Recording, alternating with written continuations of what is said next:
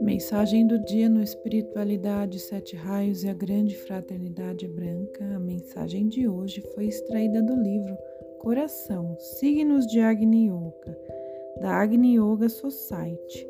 Para quem não sabe, todos os livros da Agni Yoga Society foram ditados pelo mestre Elmora para o casal Roerich, neste caso Helena Roerich, que escreveu vários livros e Agni Yoga significa yoga do fogo, ou seja, é o trabalho feito com o fogo sagrado. Verdadeiramente, todo o aperfeiçoamento do coração repousa sobre fundamentos morais.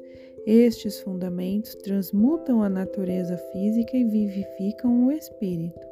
Certamente, poder-vos-ão perguntar: como esta condição se mantém entre os trevosos, se seus hierofantes possuem certos fogos? É correto compreender que a moralidade dos trevosos repousa na disciplina do medo. É necessário ver quão cruel é esta disciplina. Enquanto nós, com muita cautela, tomamos em consideração a lei do karma e valorizamos a individualidade, do lado oposto estão a desarmonia e a destruição, e seus fundamentos são sustentados pela tirania. Por certo, nos graus inferiores, o medo é o método seguro. Assim, o tenebroso aterrorizador manifesta-se como um severo credor. Mas deve-se ter em mente a coesão dos tenebrosos e amorais destruidores. Com frequência, os guerreiros de pouca experiência não querem conhecer a força dos inimigos, mas o coração pode ser atravessado tanto pelo peito como pelas costas. Portanto, sabei como aprender os métodos dos inimigos. Não só as correntes, como também os chamados do espaço, perturbam o equilíbrio físico. Muitas pessoas são atraídas para o ímã de um coração flamejante.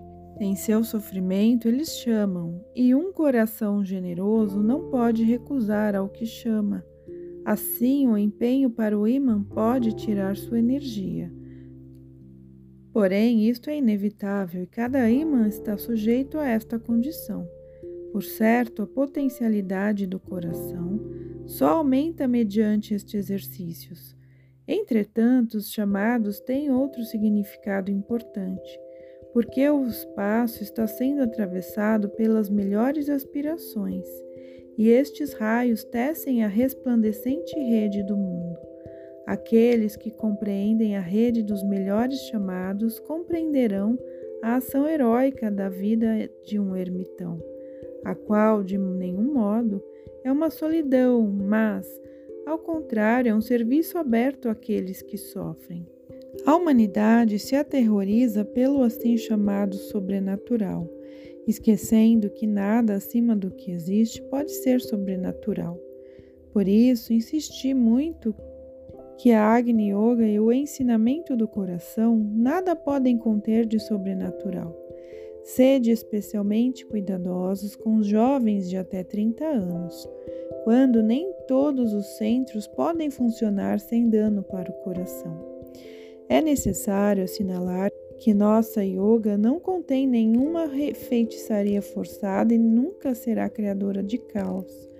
É preciso iluminar os jovens pelas ações heróicas, as quais transformarão suas naturezas e, imperceptivelmente para eles, prepararão o coração para o futuro aperfeiçoamento. Portanto, torna-se necessário, com a maior simplicidade e alegria, partir para a Ilha Branca, como nós às vezes chamamos nosso lar. A Ilha Branca aqui que ele fala é Shambhala. A iniciação à Agni Yoga ocorre de maneira simples, assim como muitos experimentos significativos e conquistas foram feitas de maneira simples. Cada passo é valioso quando é espontâneo em seu firme empenho. Passamos por tantas especialidades somente para fundi-las no coração transmutador. Quem então não se tornará flamejante quando a fogueira já estiver acesa. Quantos corações já estão prontos para o futuro acendimento? Não rejeiteis, não vos apavoreis, não vos surpreendeis. Estas condições facilitarão a união do lado dos fenômenos com aquilo que é usual. Certamente, pela vossa própria experiência, já estáis convencidos de que o lado fenomenal entrou na vossa vida com absoluta naturalidade, não perturbando a produtividade do trabalho, mas até aumentando a capacidade do trabalhador. Esta observação é tanto mais significativa porque se acostuma pensar que a percepção do lado fenomenal da vida afasta da produtividade. Justamente ao contrário, o empenho para o infinito ensina que as possibilidades humanas são imensas. Também há muitas incompreensões em torno do conceito das provas. Por certo, é sabido que até os mundos acham-se sujeitos a provas. Porém, o cérebro das pessoas está acostumado às provas judiciais e escolares. Portanto, ele é sempre capaz de imaginar alguns examinadores cheios de subterfúgios e artifícios, somente para acusar a vítima que caiu em suas mãos. No entanto, os examinadores não existem, mas há observadores da maneira como o homem usa o seu conhecimento. Certamente é necessário não culpar os observadores, mas a si mesmo. As provas são feitas para o próprio discípulo, como marcos no caminho, os quais ele percebe quando passa para o mundo sutil. Assim, nós aprendemos a enfrentar as provas em diferentes condições. Portanto, é necessário compreender a essência do trabalho executado Quantos trabalhos imperceptíveis no mundo físico dão esplêndidos resultados na condição sutil? Assim, é necessário valorizar de maneira ampla os labores. Frequentemente, vemos que uma produção aparentemente abstrata resulta da mais concreta descoberta, enquanto os cálculos que parecem ser os mais exatos dão somente uma experiência de paciência. O método das provas é o mais benéfico e entra no sistema dos mais antigos ensinamentos. A intolerância é um sinal da vileza do espírito. A intolerância contém os embriões das ações mais perniciosas. Não há lugar para a manifestação do crescimento do espírito, onde a intolerância se aninha. O coração é ilimitado então, quão pobre deve ser um coração para privar-se a si mesmo do infinito? É necessário erradicar cada sinal que possa conduzir ao ídolo da intolerância. A humanidade inventou diferentes barreiras à ascensão. As forças das trevas tentam limitar as, de toda maneira a evolução. Por certo, o primeiro assalto será a ação contra a hierarquia. Todos temos ouvido acerca do poder da bênção.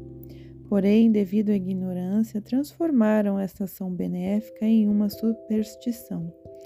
Entretanto, a força do imã é precisamente o fortalecimento através da bênção. Fala-se acerca de cooperação, mas durante cada construção é preciso afirmar a consciência. E que reforça mais diretamente o poder senão o raio da hierarquia? Aquele que compreende a essência do labor incessante, aquele que se fortalece por meio da concentração da hierarquia, aquele que se liberta das fórmulas complicadas com o propósito de transferir a concentração para o coração, esse compreenderá a essência do futuro. Eu afirmo que nós estamos a serviço da transformação da matéria em energias e devido a isto, ninguém pode diminuir o significado do ser humano e sua passagem através das camadas inferiores.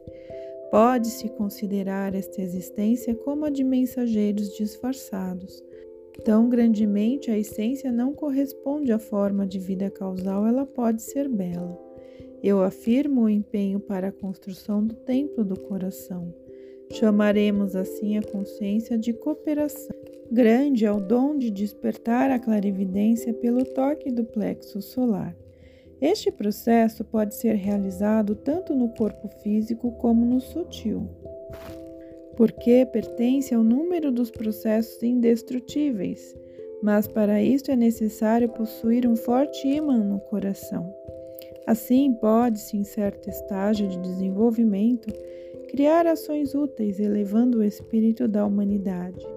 Certamente, a consequência e expressão da clarividência são muito variadas, mas sua potencialidade leva o organismo a uma esfera que, sob diferentes circunstâncias, conduz a humanidade ao aperfeiçoamento. Não é por acaso que o dom de despertar a clarividência e a claricompressão pertencem à Mãe dos Mundos.